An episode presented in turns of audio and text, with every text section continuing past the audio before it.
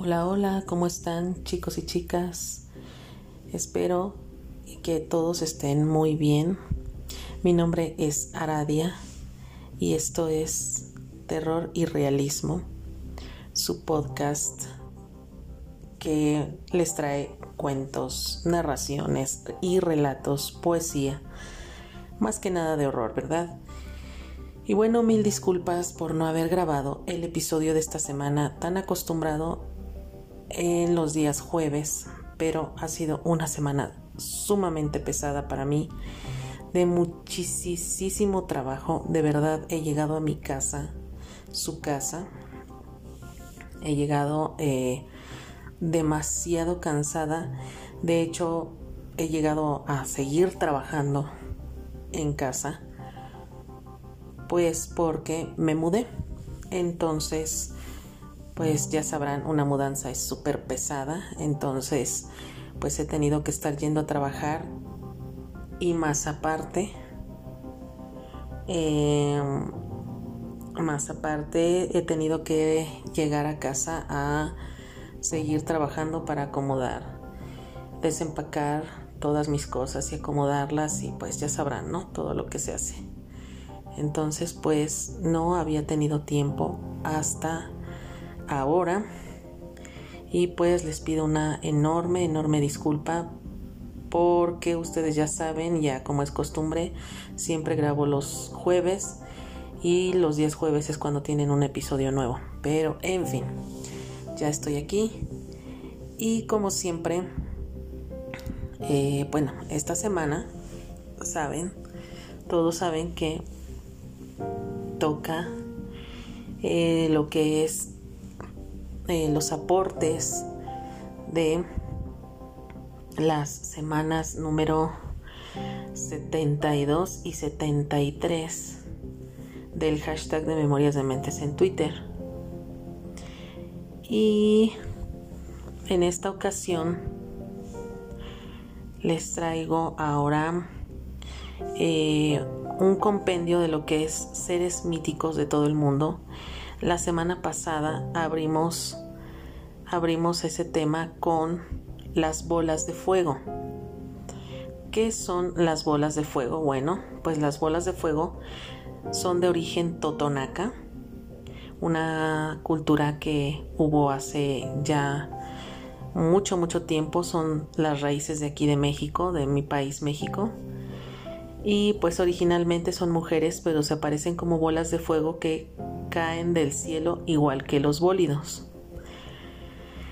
Entonces, en base a esa pequeña referencia, ya saben, los invité a elaborar un micro relato o micro cuento de terror u horror que hablara de las bolas de fuego.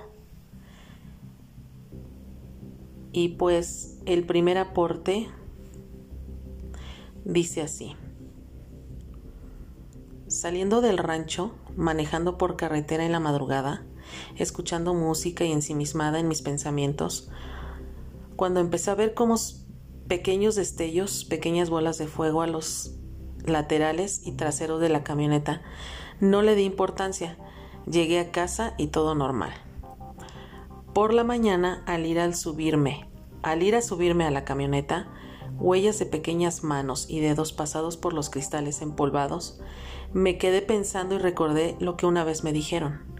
Las brujas viajan en bolas de fuego y entendí que fueron las que me acompañaron en el regreso a casa. Bueno, esto más que un microrelato o microcuento suena a una eh, historia verídica y realmente eso fue una historia eh, que le, bueno, un suceso que le sucedió a esta chica. Es una anécdota real. Ay, que la verdad, la verdad me dio miedo. Eh, yo no sé qué hubiera hecho en realidad. Pero bueno, en fin, ¿ustedes qué hubieran hecho? Se hubieran quedado ahí a ver esas bolas de fuego, hubieran huido, les hubiera causado curiosidad o miedo. Mm, sería interesante escuchar qué hubieran hecho ustedes. Escuchar por medio del mensaje de voz en Anchor o leerlos en cualquiera de mis redes sociales. Mándenme un mensajito y cuéntenme qué hubieran hecho ustedes en esa situación. Y bueno, el siguiente aporte dice, el momento esperado llegó. El cielo rojo se abrió sobre sus cabezas y todos corrieron a hincar sus rodillas. Y ahí estuvieron durante horas y días. La oscuridad de la noche se diluyó en la lluvia ácida infernal que anegó el suelo, intoxicando el ambiente y realizando el recambio de oxígeno, pero ellos se mantuvieron en la misma posición. Las cuentas de los rosarios descarnaron los pulpejos de los dedos, cuyos nervios tejieron un nudo gordiano alrededor de los nudillos, negándose a dejar ir el último hálito de salmodía. La única posible salvación. Entonces, lo estridente se hizo supremo. La noche lava y el fuego ingente. Se abrieron las puertas y se agrietaron las paredes, y en un instante lo que había sido un templo fue sustituido por un, simple descampado de húmeda asolación, con algunos parroquianos repitiendo una letanía gutural. Y entonces aparecieron ellas, las causantes del cataclismo, las brujas de fuego con sus cuerpos ovoides en llamas, encandilando los ojos de los fieles, que al menos por una vez sí habían sido fieles y habían sido escuchados, porque en sus brazos traían la esperanza, el llanto primigenio del universo, sin pecado concebido, porque aquellos rezos habían clamado por un nuevo mundo donde no existían los pecados, ni tal concepto, solo la libertad de hacer lo que pidiera. La sangre y de ser de viento, tierra o fuego el deseo en su forma pura acaba de nacer.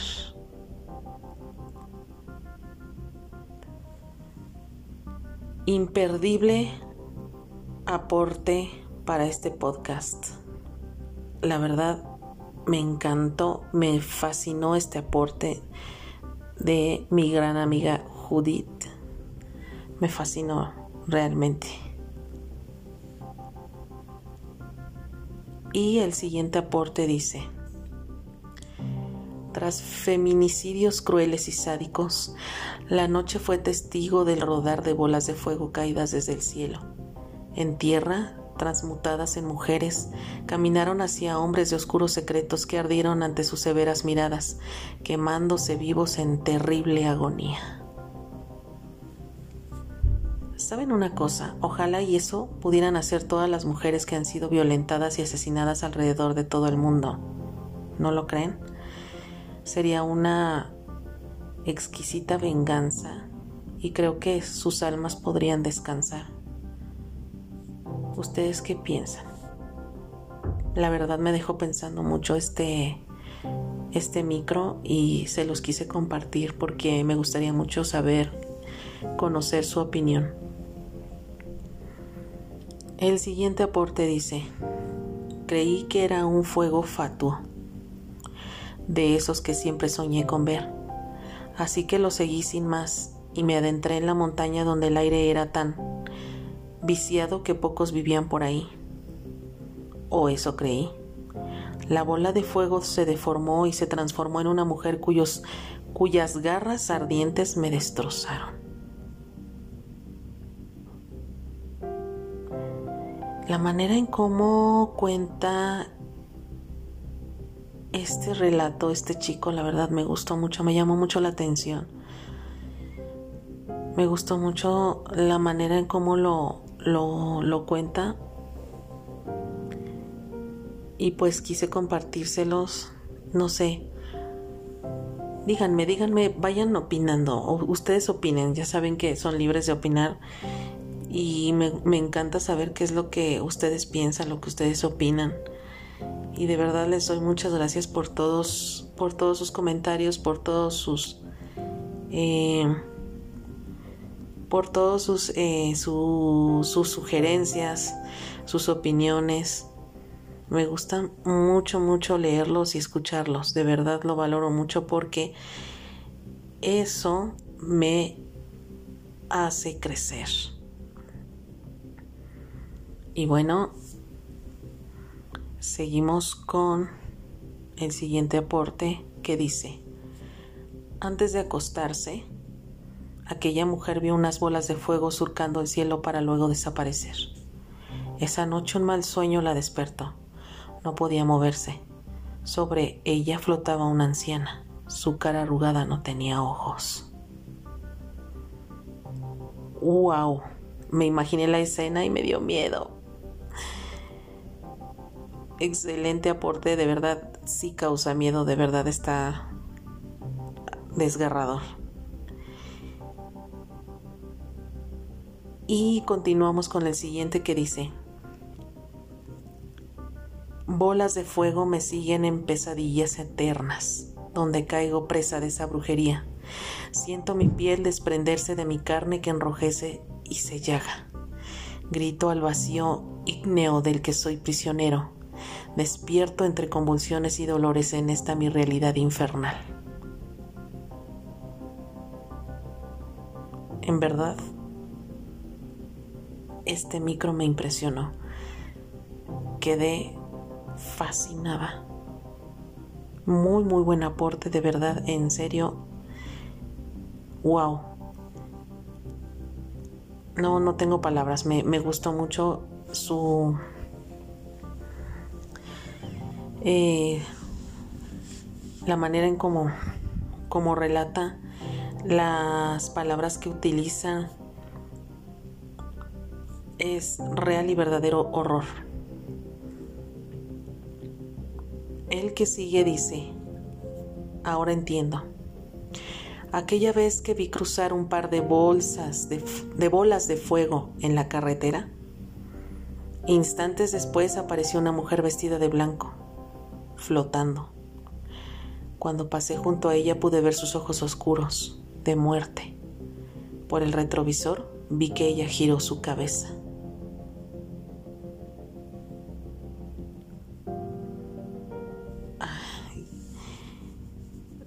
Eh, este también, al igual que eh, el primer, creo que sí fue el primer, ajá, al igual que el primer aporte, me pareció una anécdota real, propia y real. Y de verdad me dio miedo. Porque volví a preguntarme, ¿yo qué hubiera hecho en esa situación? ¿Me hubiera quedado ahí observando? Eh, como un simple y curioso, un simple y curioso espectador, o bueno, espectadora, o no sé si me hubiera mm, me hubiera dado tanto miedo que hubiera huido del lugar, ¿no? La verdad, la verdad no sé. El que sigue dice, su agotado cuerpo había sido torturado hasta la extenuación. Mientras ellos gozaban de su dolor, sus músculos fueron retorcidos y su garganta desgarrada. Manos atadas a la espalda. A sus pies, maleza en pira, de frente. Caían bolas de fuego prendiendo la hojarasca. Yo digo que eran sus hermanas que iban al rescate de ella y a cobrar venganza con aquellos desalmados. ¿Ustedes qué opinan? ¿Será que que si era eso o cómo perciben este micro. Ahí se los dejo de tarea para que comenten. Y el siguiente aporte dice, los humanos al verlas huyen despavoridos, nada bueno traen consigo, brujería y maldad. Lo que no saben es que las bolas de fuego son restos del ave fénix al incendiarse y que si alguien las toca renacerá de nuevo, más fuerte, más sabio, más joven. Muy bello giro en la historia. Yo en lo personal, no sé ustedes, pero yo quisiera tocar los restos del ave fénix y que me dé un nuevo comienzo. Me encantaría un nuevo comienzo. ¿Y a ustedes? ¿Les gustaría comenzar de nuevo y que el ave fénix las, los dotara de fortaleza, sabiduría y los hiciera más jóvenes?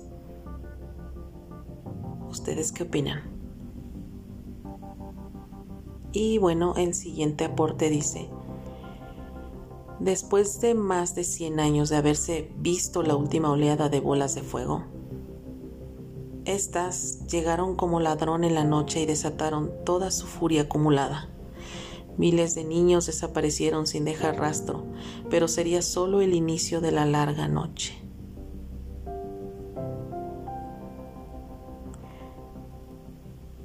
El delirio de las brujas son los niños. ¿Ustedes sabían eso?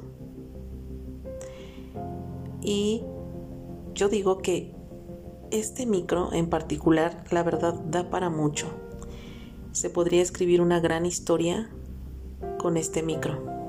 Un, gran relato, una, hasta una novela, la verdad. Es muy buen, muy buen punto, muy buena historia. Y bueno, continuamos con el último aporte de lo que son bolas de fuego. Y dice, cuando don Jaime de Mendoza, al mando del galeón español Segura, la misma noche de San Juan se disponía a remontar el río Jamapa a través del territorio Totonaca, el alférez Ramiro, Ramiro se presentó jadeante y fuera de sí en el puente del mando de la nave capitana. El aterrado joven oficial explicó al almirante que tras divisar unas diabólicas bolas de fuego que saltaban de cerro en cerro, una de ellas se había posado en la proa, convirtiéndose entonces en una horrible bruja sin pies ni manos, que en su lugar llevaba alas y patas de guajolote, y como boca un fino pico con larga lengua, con la que succionaba la sangre de los soldados más valientes que se atrevían a enfrentarse a ella. Según la leyenda, ante tal ataque, el almirante ordenó virar las naves y poner rumbo hacia el puerto de la Española. Esta historia es una maravilla. Ya se habrán dado cuenta quién la escribió, ¿verdad? Y pues, si no se lo imaginan, Recuerden que en la descripción de este episodio em, eh, van anotados, pongo los créditos correspondientes a cada micro para que chequen de quién es y también para que vayan eh, a darse una vuelta por Twitter y busquen las cuentas de todas estas eh, fabulosas personas que siempre, siempre, siempre, semana con semana, eh, aportan y ponen su granito de arena para que el hashtag de Memorias de Mentes siga funcionando, siga en pie y pues siga teniendo muchas, muchas historias. Eh, en Memorias de Mentes ya hay muchísimas historias, entonces pues vayan, vayan a seguirlos a Twitter, váyanse a dar una vuelta por las cuentas de todos estos chicos y chicas grandes escritores que siempre, siempre engalanan el hashtag de Memorias de Mentes cada semana. Síganlos, por favor. Todos son muy buenos escritores, todos tienen un estilo muy peculiar, muy particular, muy propio. Ninguno de ellos se parece entre sí todos escriben de una manera única, diferente y hermosa. Entonces, pues bueno, síganlos. De verdad, yo se los recomiendo. No se van a arrepentir. Y bueno, llegamos al reto número 73, semana número 73. Seguimos con lo que es seres míticos de todo el mundo. Y en esta semana, en esta semana hablamos de los Betala. ¿Qué son los Betala? Bueno, pues son criaturas espectrales o demonios de la mitología hindú que poseen cuerpos de personas fallecidas para trasladarse de un lado a otro y manipular a los vivos a su antojo.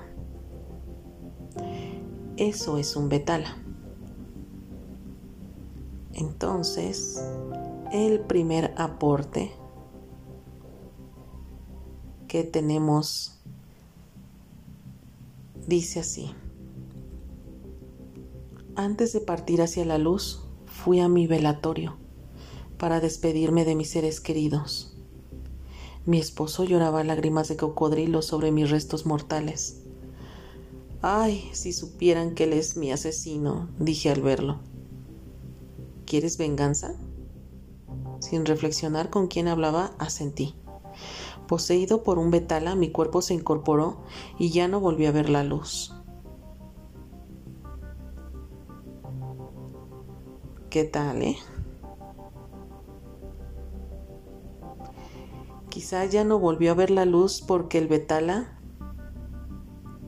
obviamente no es luz.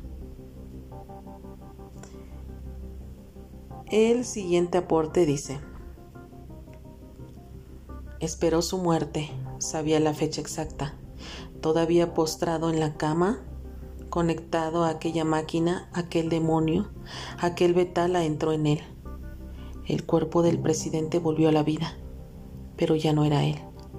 Aquello era el principio del fin. No, pues ahora entiendo todo. Los presidentes todos tienen un betala por dentro y por eso nos destruyen. ¿Sí o no? Bueno, me gustaría mucho también saber su opinión sobre este tema. En fin, continuamos con el siguiente. ¿Qué dice? Corría. El corazón trotaba desbocado en mi pecho. La respiración cada vez me era más dificultosa. No miraba hacia atrás. No me atrevía por temor a quedar paralizado. No, otra vez no. Me repetía una y otra vez mientras corría por aquel oscuro y estrecho túnel de paredes mohosas y húmedas. Me seguían. Los notaba tras de mí, sus respiraciones agitadas, sus pasos pesados entre los charcos y el lodo que cubría el suelo, resonaba tras de mí gritos quedos en la oscuridad. Corría sin saber hacia dónde ir. Mi mundo se había quedado tras de mí, por el lugar del que venían ellos, esos que me indicaron para cumplir con sus deseos, pero que fueron incapaces de controlarme al principio mientras jugué con ellos. Les subestimé. En el pasado un betala como yo era temido. Ahora huía dentro de un cuerpo medio descompuesto para escapar de aquellos humanos que dejaron de creer en mí y así mi poder se debilitó hasta hacerme vulnerable. Ahora me toca huir para salvar no aquel cuerpo, sí mi ser etéreo. ¿Cómo puedo temerlos? Yo, a quien han temido, ante quien se han postrado. Bueno, esta es una prueba más de que el cazador también puede llegar a convertirse en presa. Excelente historia. ¿No creen? Y bueno, el que sigue dice, miras la sangre en tus manos, los cuerpos descuartizados, tu mente se arremolina, no puedes escapar. En el vórtice de vida y muerte crees haber fallecido, Vuelves a mirar y te preguntas cómo ha sido. La historia que te contaron se hizo realidad. Y bueno, yo digo que lo peor de ser un betala no es serlo en sí, sino es tener conciencia de tu vida humana y no poder hacer nada al respecto. Algo que se me hace muy aterrador. El siguiente aporte dice, Andrés Cano, joven asistente del, almirante Montojo, era un marino murciano que estaba a bordo del crucero Reina Cristina. Cuando el primero de mayo de 1898 su barco fue destruido por la flota norteamericana en la bahía de Manila durante la batalla de Cavite. a la deriva y gravemente herido, Andrés fue recogido por un barco indio que meses después atacó en el puerto de Chennai.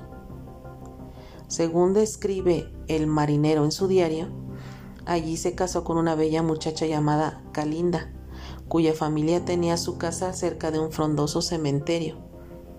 Una noche salió a fumar un cigarro después de la cena y mientras paseaba vio lo que parecía un hombre, colgado boca abajo de la rama de un árbol. Al acercarse llamó su atención que iba vestido todo de verde. Tenía los ojos rojizos y brillantes y el pelo totalmente erizado. Pero lo más extraño, según describe en su diario, eran sus pies y sus manos, que estaban vueltos completamente hacia atrás. Luego, al percatarse que también esgrimía un enorme garrote en su mano derecha, temió que le atacase y corrió aterrorizado hacia la casa de su esposa. Cuando relató lo que había visto, el abuelo de Calinda le contó que se trataba de un betala, una especie de alma en pena que aprovechaba el cuerpo de algún difunto que por alguna razón no había tenido una completa ceremonia de enterramiento, para apropiarse de su cuerpo y así poder trasladarse por el mundo, llevando el mal por donde quiera que pasase. Así que acto seguido, el anciano realizó un extraño rezo de mantra para que aquel ser maligno abandonara para siempre los alrededores de su vivienda y no volviese nunca jamás a perturbarles. Muchos años después, Andrés volvió a Murcia, donde murió de viejo. En un cajón se encontró el diario donde relataba su vida desde el día que salió camino de Cartagena para alistarse en la Marina. En una de sus páginas había un detallado dibujo de un betala colgado boca abajo. Pues no sé a ustedes, pero me apasionan los relatos de este chico. En serio. Y pues ya muchos lo ubicarán, ya muchos saben quién es. Y muchos, muchos coincidirán conmigo en que la manera en la que él relata, en la que él cuenta, en la que él elabora sus micros, es mucho, muy peculiar. Es un sello único y distintivo y es totalmente envolvente. La verdad, atrapa a cualquiera que atrapa a cualquiera que Em, que lo lea, que se adentre en sus historias. Muy, muy bueno, la verdad, muy buen aporte. Me gustó mucho esta historia. Y bueno, la siguiente dice, entre la vida y la muerte puedo ver el pasado, el futuro y tu presente. Envuelto en este cuerpo de harapientos gusanos no puedes escapar. Tu tormento está en mis manos. No existe un porqué, no hay explicación. No pierdas el tiempo en buscarlo. Soy un betala con hambre. Entraste en mi templo. Exhala tu último aliento, tu sangre es mi alimento.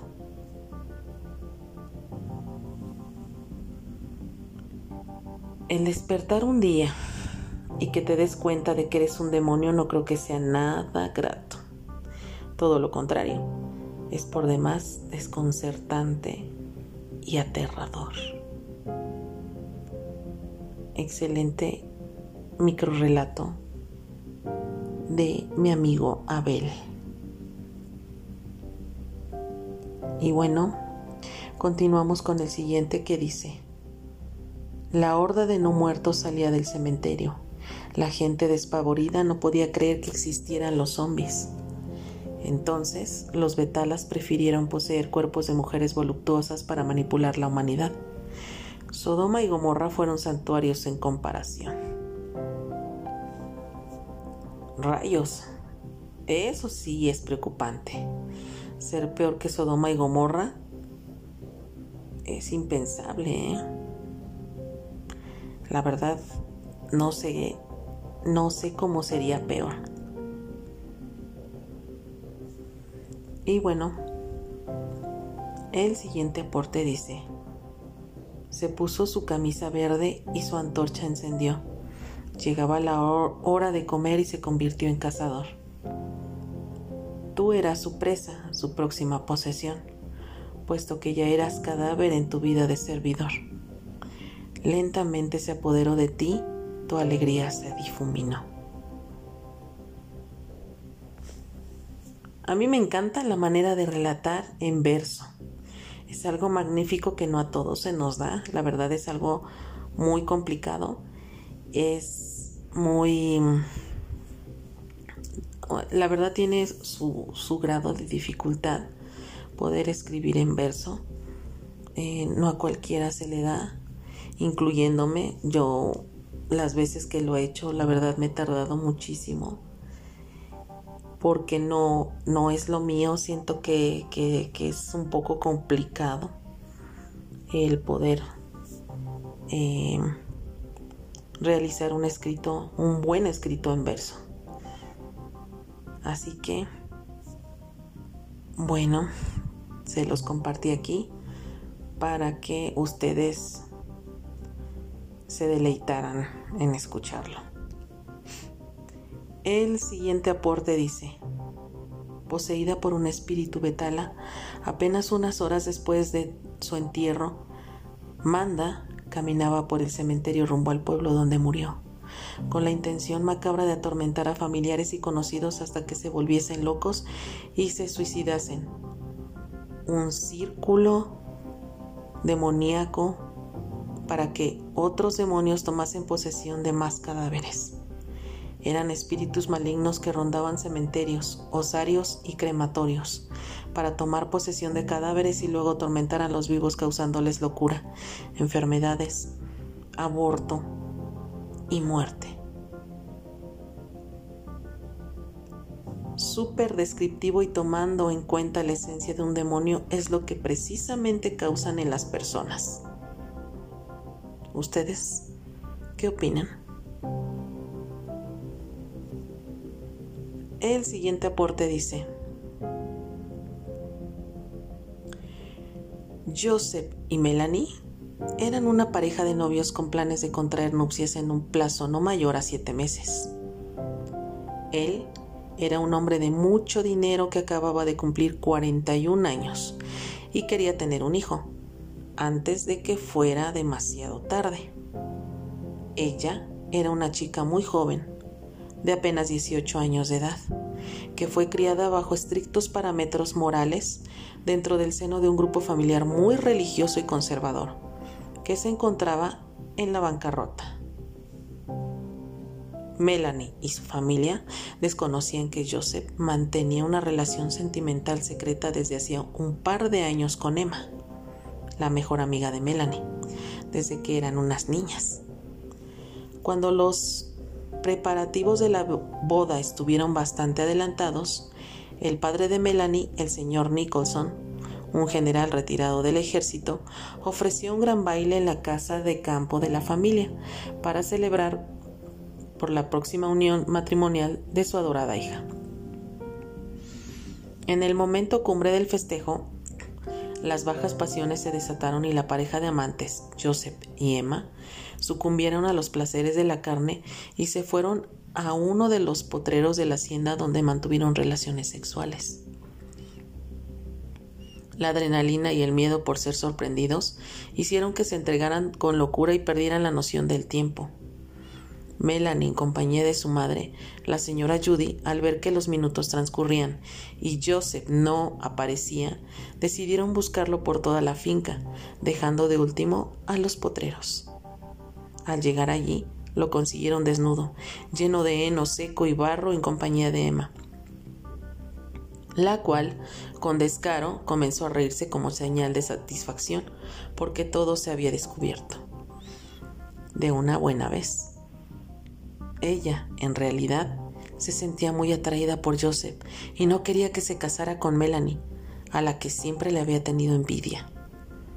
Inmediatamente Melanie, al ser testigo de tan humillante y bochornoso espectáculo, salió corriendo a donde estaba su padre, quien siempre se encontraba armado. le sacó su pistola de la cintura y se disparó en la cabeza delante de todos los invitados. En medio de la confusión, la desesperación, los gritos y el llanto de los familiares y amigos, Joseph y Emma se escaparon juntos con rumbo desconocido, pero con la intención de no regresar más nunca. Los padres de Melanie, los cuales eran muy ortodoxos y en cuanto al respeto que había que tener por los principios de la fe que practicaban, no sepultaron el cadáver de su querida hija según sus ritos tradicionales.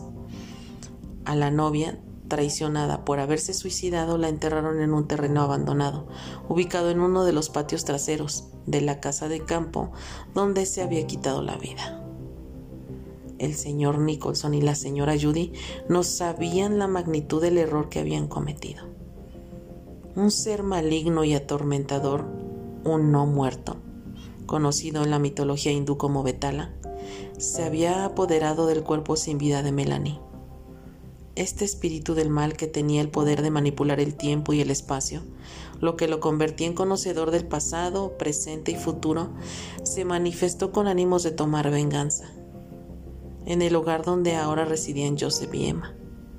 La pareja de amantes tenía meses viviendo juntos y Emma estaba embarazada. Una noche, específicamente a un año del suicidio de Melanie, el cadáver poseído de ella se les apareció en su alcoba, donde descansaban plácidamente. Primero se mostró ante ellos como Melanie vestida de luto, luego se dejó ver como realmente era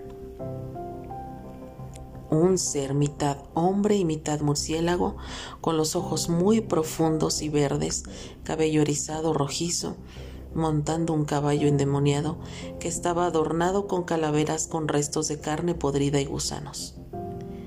La reacción de Joseph no se hizo esperar. Enloqueció al instante. Comenzó a llorar y a recitar una retaíla de disparates.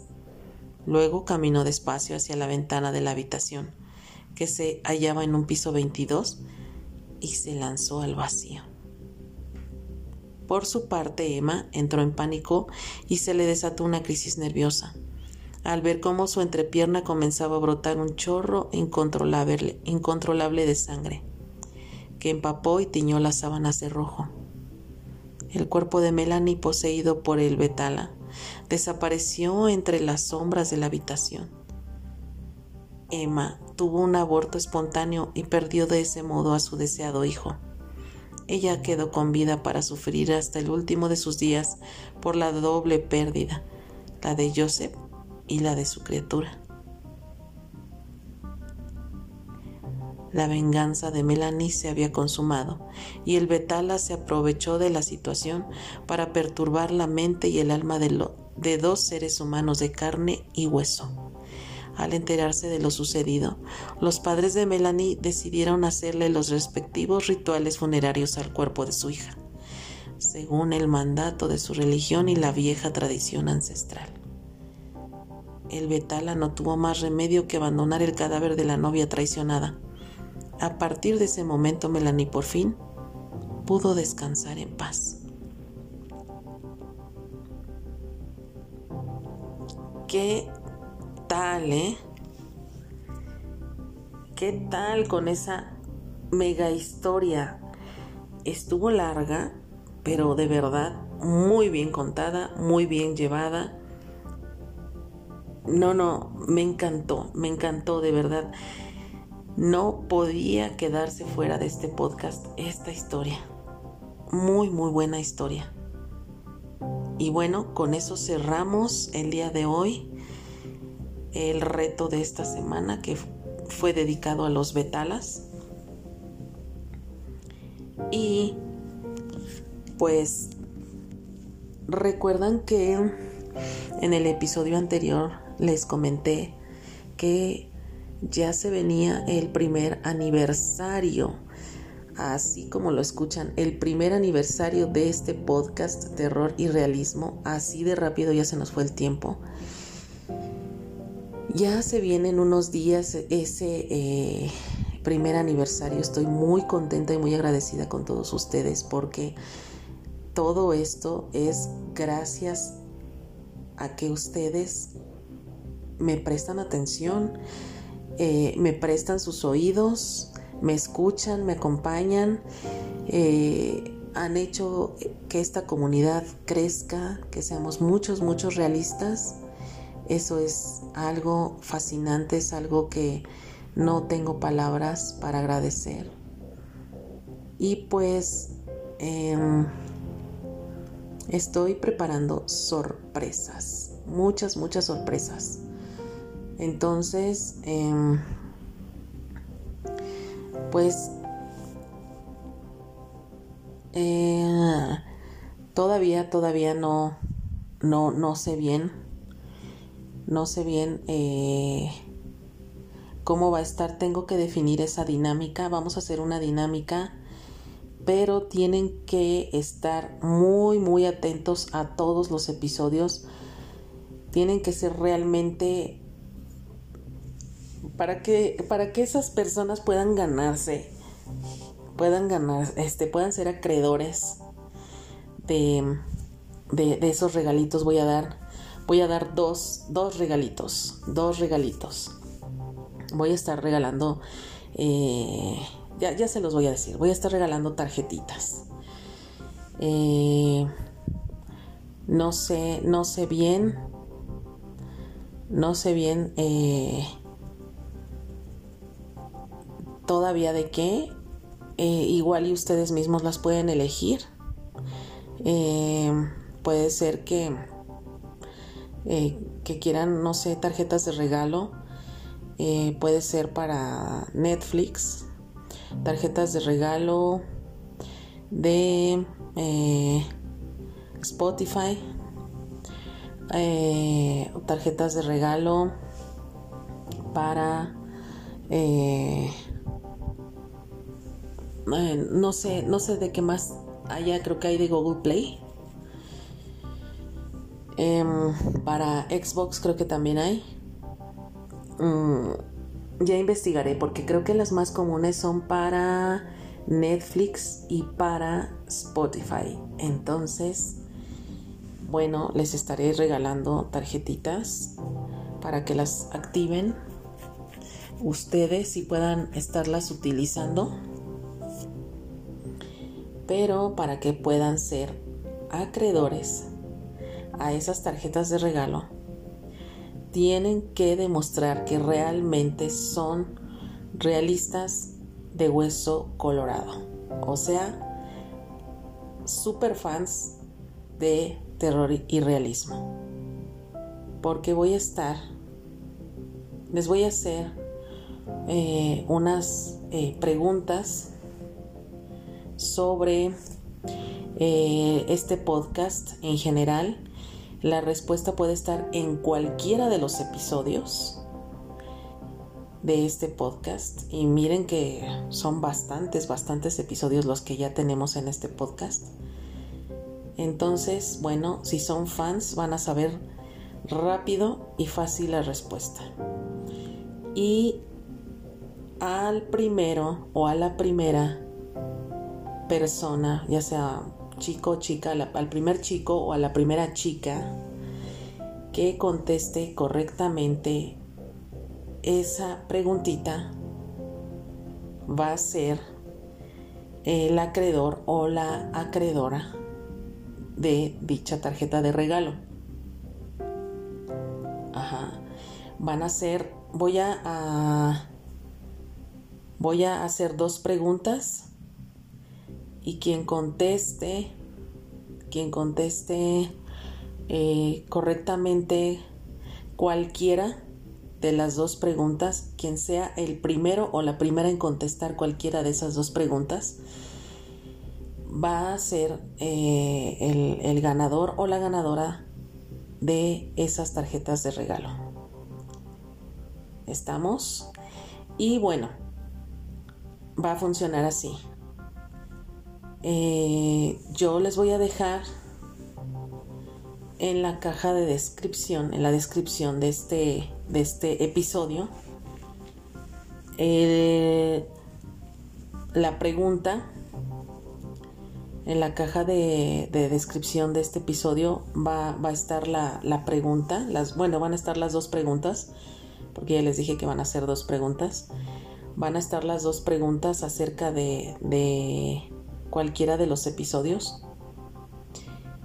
Y la manera en la que ustedes me pueden contactar y me pueden mandar sus respuestas fácilmente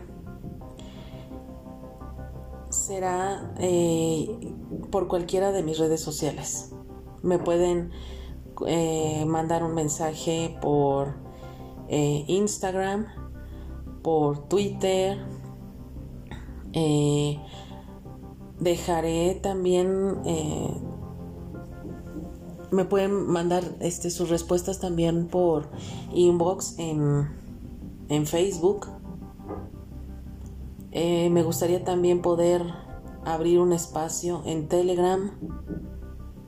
Y, y sí, lo voy a abrir. Voy a abrir ese espacio en Telegram. Eh, para que también por ahí me puedan estar mandando por cualquiera de, de, esas, de esos cuatro. Telegram, Facebook, Twitter y em, e Instagram. Cualquiera de esos cuatro, ¿vale?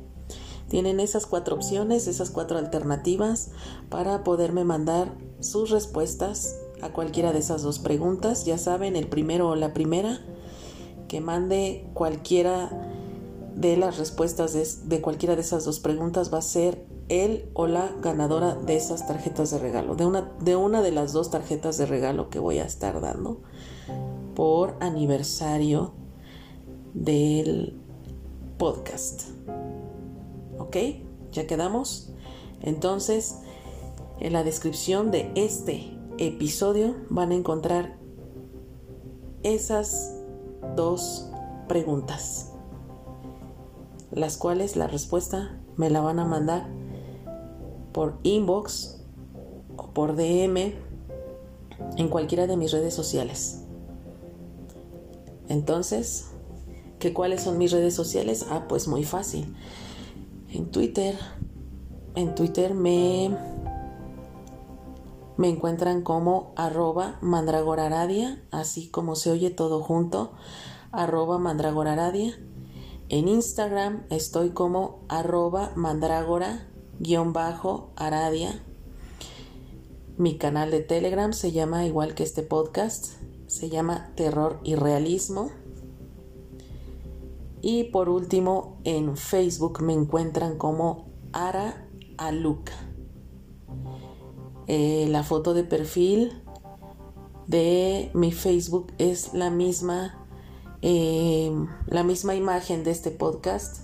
Son unas gotas de sangre eh, sobre un piso blanco y se llama y tiene el nombre, tiene el nombre de terror y realismo. Esa es la foto de perfil que tengo en mi Facebook y me encuentran como Ara Aluca. ¿Estamos? Y bueno, pues ya después de todo esto que les acabo de decir, pues no me queda más que darles las gracias y despedirme por el día de hoy. Así es que cuídense mucho y nos vemos hasta la próxima, realistas.